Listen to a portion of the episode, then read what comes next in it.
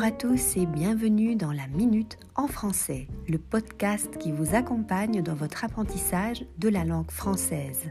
Je suis Raphaël, je suis professeur de français, belge, expatrié en Andalousie et je vous emmène avec moi dans mes différentes chroniques. Bonne écoute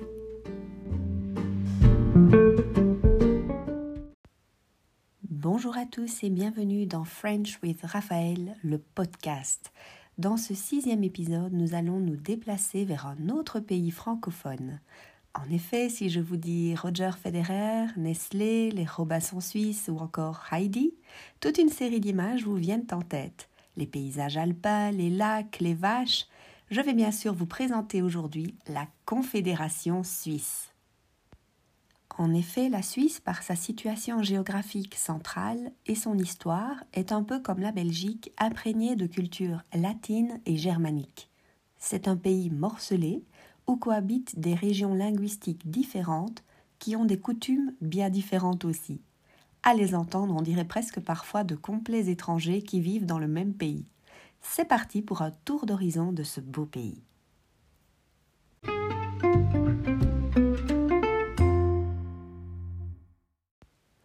D'un point de vue géopolitique et linguistique, quatre grands principes sont inscrits dans la Constitution fédérale. L'égalité des langues, la liberté des citoyens en matière de langue, le principe de la territorialité des langues et enfin la protection des langues minoritaires.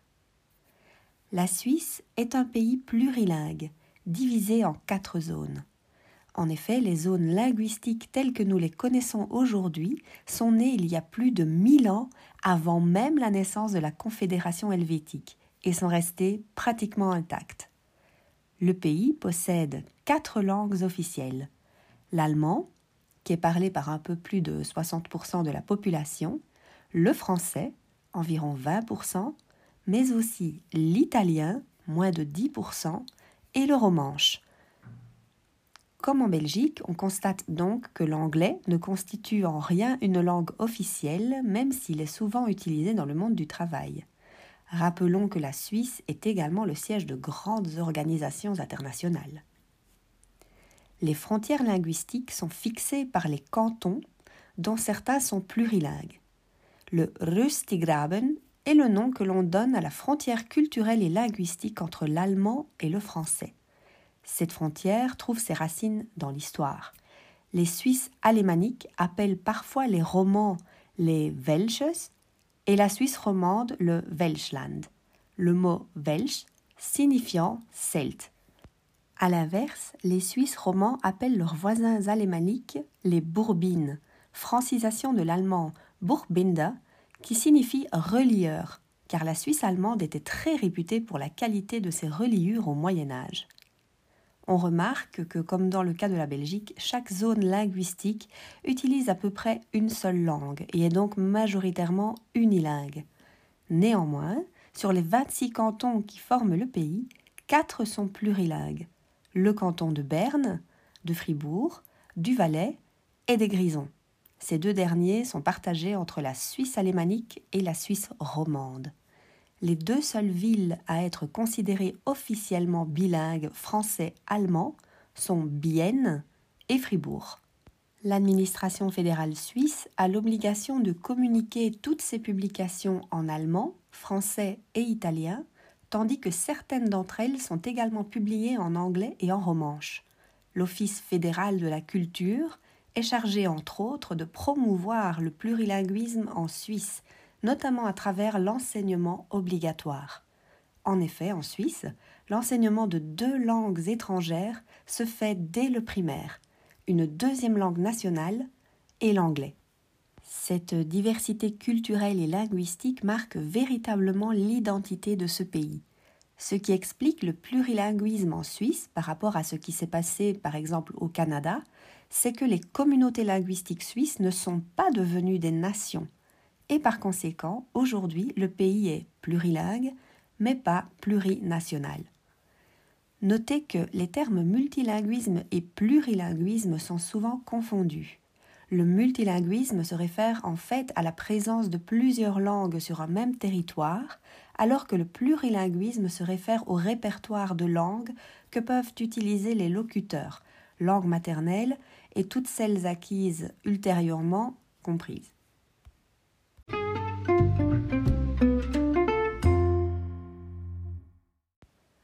Entrons maintenant dans le vif du sujet et parlons des différentes langues qui sont parlées en Suisse. Tout d'abord, le suisse allemand, ou Schweizerdeutsch ou Schweizerdeutsch, est la langue la plus répandue en Suisse. Celle-ci est en réalité un regroupement de dialectes et est utilisée dans l'ensemble de la Suisse alémanique dans tous les contextes de la vie quotidienne, mais uniquement à l'oral. En effet, l'allemand standard ou Hochdeutsch, haut allemand, est préféré pour la communication écrite. Dans l'enseignement, l'usage du Hochdeutsch est imposé et les professeurs sont tenus de s'exprimer exclusivement dans cette langue. Au total, 17 cantons sur 26 sont unilingues allemands, malgré des différences régionales, tous les pratiquants du suisse allemand se comprennent entre eux. L'italien est parlé en Suisse italienne, dans le sud du pays, on y retrouve plusieurs dialectes qui sont utilisés lors de conversations familières, un peu comme en Italie finalement.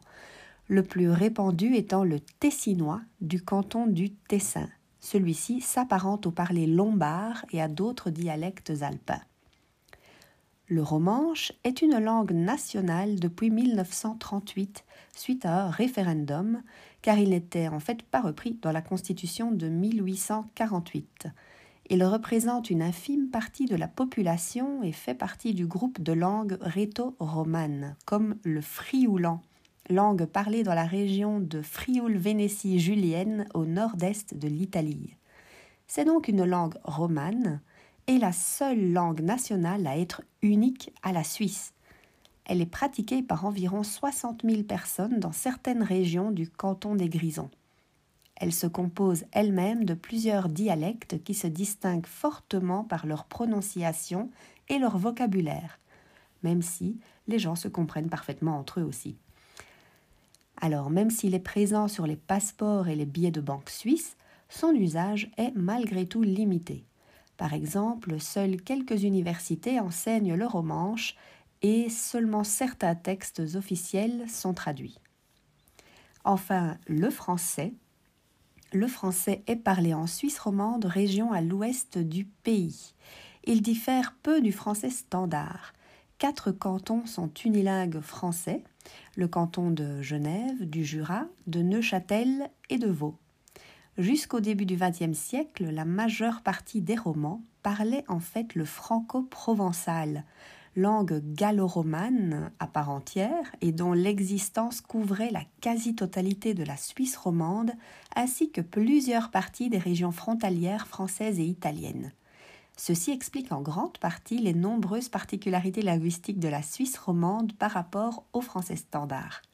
Notez que de nombreuses villes suisses tirent leur nom du franco-provençal. C'est le cas de Genève et de Lausanne, entre autres.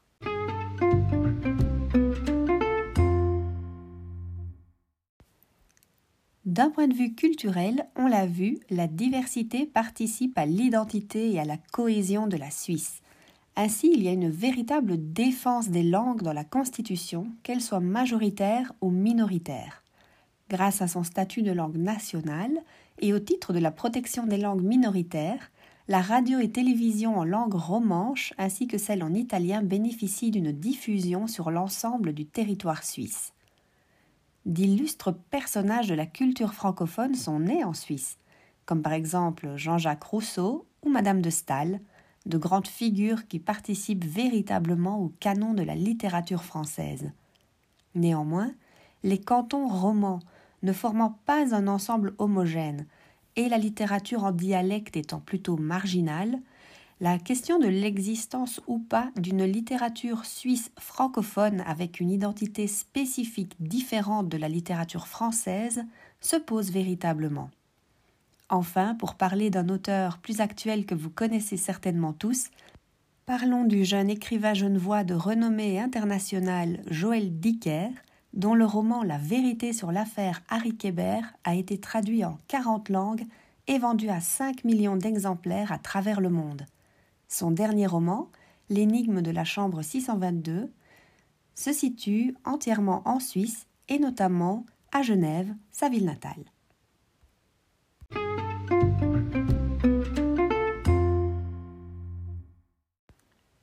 Voyons maintenant quelques spécificités du français de Suisse.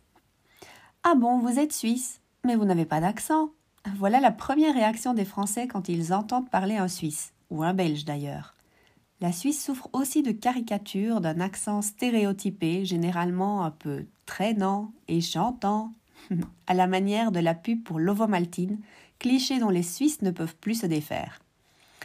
Or, il n'existe aucun accent suisse unique, mais bien plusieurs accents selon le canton d'où on vient.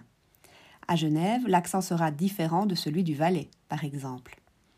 D'un point de vue lexical, le français de Suisse se différencie peu du français de France. Il se caractérise par quelques termes issus du franco-provençal, tels que les nombres. Et oui, en fait, en franco-provençal, on utilisait un système décimal, et donc les nombres 70, 80 et 90, contre le système vigésimal, ayant comme base le chiffre 20, qui s'est imposé dans le français standard. Ainsi, en Suisse, comme en Belgique, aujourd'hui on continue d'utiliser les nombres 70 et 90 avec la particularité ici qu'on ajoute aussi 80. Le français de Suisse se caractérise aussi par un tas de termes propres, que ce soit en allemand, en français ou en italien. Ce sont des termes que l'on appelle en linguistique des helvétismes. Il s'agit en fait de variations lexicales par exemple des expressions, mais aussi parfois grammaticales, qui sont particulières à la Suisse et que l'on ne peut pas retrouver ailleurs.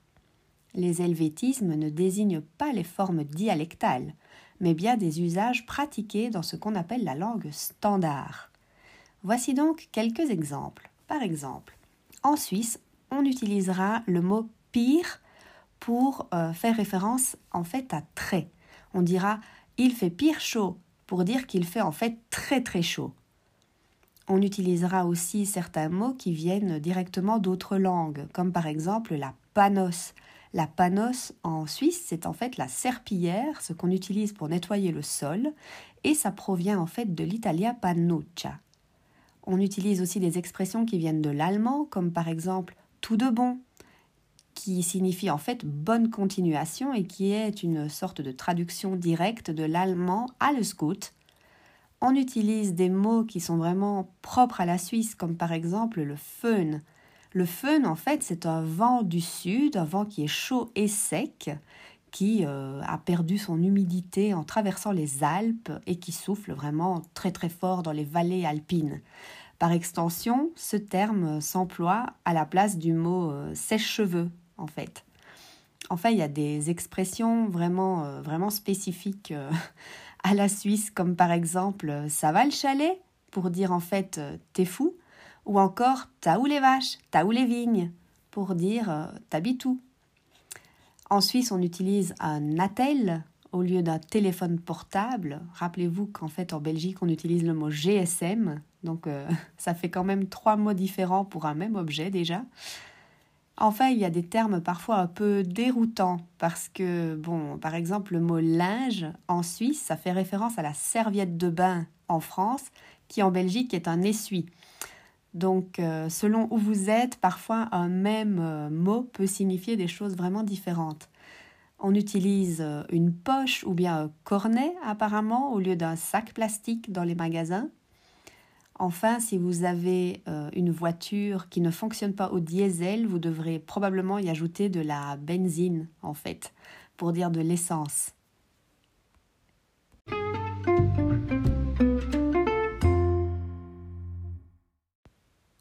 Pour conclure, je terminerai cet épisode par l'idée d'archaïsme qui tâche un peu la sphère francophone lorsqu'on la compare à la France. Le français de Suisse est également dit archaïque, car nous l'avons vu, on utilise par exemple les chiffres 70 et 90 comme en Belgique. En fait, de nombreux pays de la francophonie souffrent de ces préjugés dits archaïques. Mais prenons le cas des noms de repas. Par exemple, en Belgique, en Suisse et au Canada, on les appelle le déjeuner, le dîner et le souper. En fait, comme en France jusqu'au début du XIXe siècle. L'histoire nous dit que, comme les Parisiens mangeaient de plus en plus tard, les repas se sont en fait décalés, créant l'apparition d'une nouvelle collation, le petit déjeuner. Un nouveau mot qui ne s'est imposé qu'en France métropolitaine, les Suisses, les Belges et les Québécois ayant conservé l'ancien usage.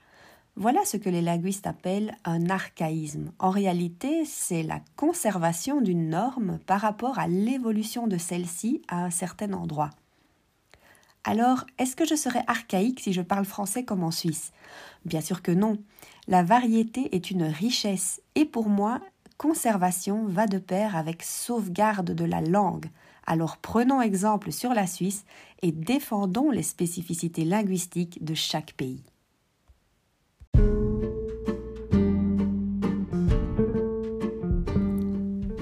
Cet épisode est maintenant terminé. J'espère qu'il vous a plu et qu'il vous aura permis d'apprendre de nouvelles choses sur la langue française telle qu'elle est parlée dans le monde. Moi, je vous retrouve très vite pour un prochain épisode. À bientôt!